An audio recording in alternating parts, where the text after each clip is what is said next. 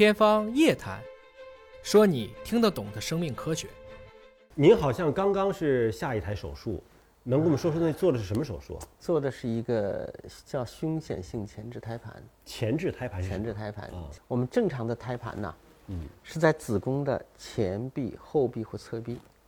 如果这个胎盘长在子宫下段，把子宫内口全盖住了，这个就叫前置胎盘。就把产道给盖住了，对，对？把子宫内口全盖住了。哦所以这这种情况呢，就是一定要做剖宫产嗯，啊，这是常常，呃，比较危险的一个情况。等于就是说，在着床的时候，着床位置很重要。如果你着床这个位置是靠近子宫口，那么胎盘一长大，把子宫口对盖住了。对对对，哦，这个之前呢，就是和多次人流啊、子宫内膜损伤啊，嗯，这可能就是有些关系。所以，我们还是建议广大青年妇女啊，少做人流。嗯，啊，就是因为你这个子宫内膜一损伤，它受精卵着床的时候，它就是按我们普通的话讲，就是总往最好的地方来着床嘛。哦你把子宫内膜损伤的多了，它就找这些偏下的对偏下的位置一着床，着床以后最后就长在上面。所以胎盘其实是一种像很智能的寻找哎更适合它生长的地方，对吧？实际上，实实际上就受精卵着床的时候，它会会你往这个条件不好的地方，它也种不下去啊。嗯嗯对不对？是这样。嗯，我刚才做那个手术了，他是一个叫凶险性前置胎盘，这个人是第二胎，第一胎做过一次剖宫产。如果这个胎盘逐渐长大，长在瘢痕上就更危险，它容易出现一个叫胎盘植入。所以我看我手上的痕迹还有没有了？哎，你看这不戴手套的痕迹还在的。嗯嗯所以像这种情况呢，呃，是我们产科面临的一个很高风险的手术。对病人来说呢，就是一个大出血，大量失血。如果在医院做手术就是大出血，但是在家里，如果他没有到及时到医院来，也是容易出血。他这个出血是不疼的，叫无痛性出血。这种出血呢，呃，有的时候会很凶，嗯他肚子不痛，但出血。出血的时候到什么程度？你可能，我曾经在广州的时候啊，我曾经查房看过一个病人，早晨七点钟我去看，这个病人很平静的躺在床上，结果过了十分钟，护士说这个病人出血了，再过去一看，病人躺在血泊里一床血，血流成河了都，他自己没有感觉的，他不疼，肚子不疼，那是哪里出的血呢？哎？，其实就是胎盘和子宫壁剥离了，哦，就是剥离出血。那是不是就要生的迹象了呀？呃，它这个也不一定是要生的迹象，嗯，它实际就是有这种宫缩，子宫有收缩，子宫一收缩，胎盘不动，子宫收缩，两个器官错位，错位了，错位血管破。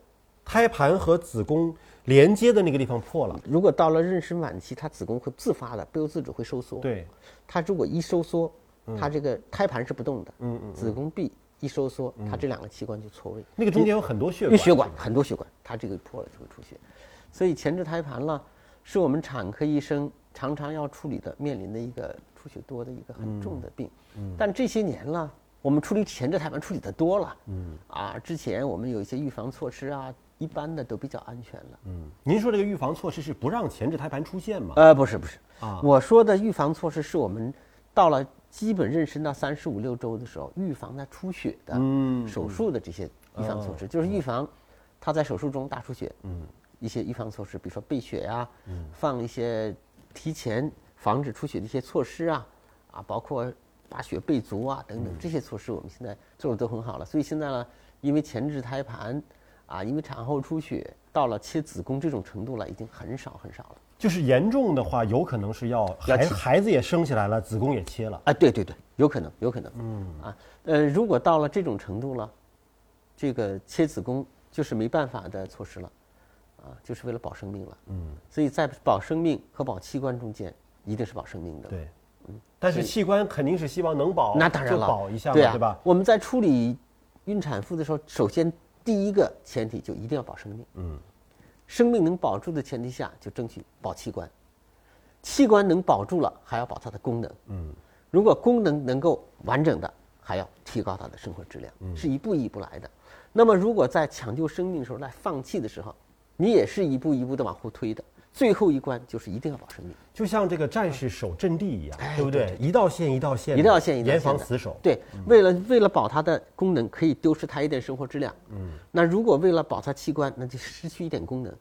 如果为了保生命，你器官也得丢。你不能把生命都丢掉。嗯，所以最后产科很重要的就是不能让病人死，嗯，一定要保住他的生命。嗯，而且全国、全世界这个孕产妇的死亡率啊，都是有统计的。嗯，我们深圳的孕产妇死亡率是，一九年是十万分之四点二九，嗯，二零二零年是十万分之五点二三。哎呦，呃，这个指标呢，这个率。啊，这个孕产妇的死亡率，嗯，我们是在全国是很领先的，就控制的非常好的，嗯，好到什么程度了？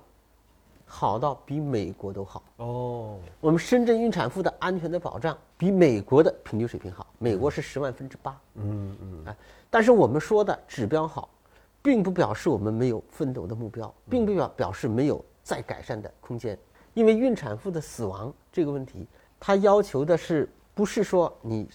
这个死亡率低到什么程度，就一定是理想了。按照一九年分娩量是大概二十多万，二零二零年是十七万多，少了不少。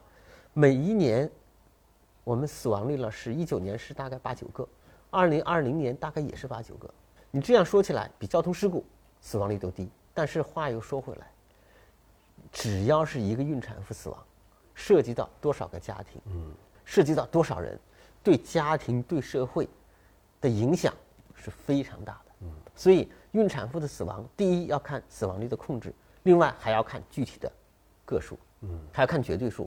我们的目标就是让每一个孕产妇生完孩子都好好的，母子平安，对吧？我们说这个话希望的是最大的就你这个话说对了，嗯，就是母子平安。老百姓没有什么要求，他来生孩子就是母子平安，对，对不对？母子平安说起来，绝大多数都可以母子母子平安。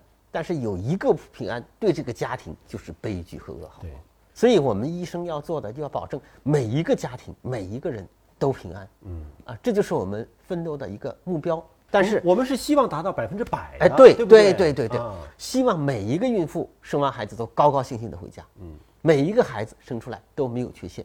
哎，说到这儿我又话又说远了。嗯，呃，我们邀请这个杨焕明院士，嗯，跟我们一起搞这个三明工程。嗯，我们这个。三明工程的项目就叫预防出生缺陷嗯和重症孕产妇救治团队。嗯，我们的目标就是让每一个孕妇生完孩子都好好的，嗯，让每一个孩子出生都没有缺陷。嗯，所以这个就是我们的一个目标。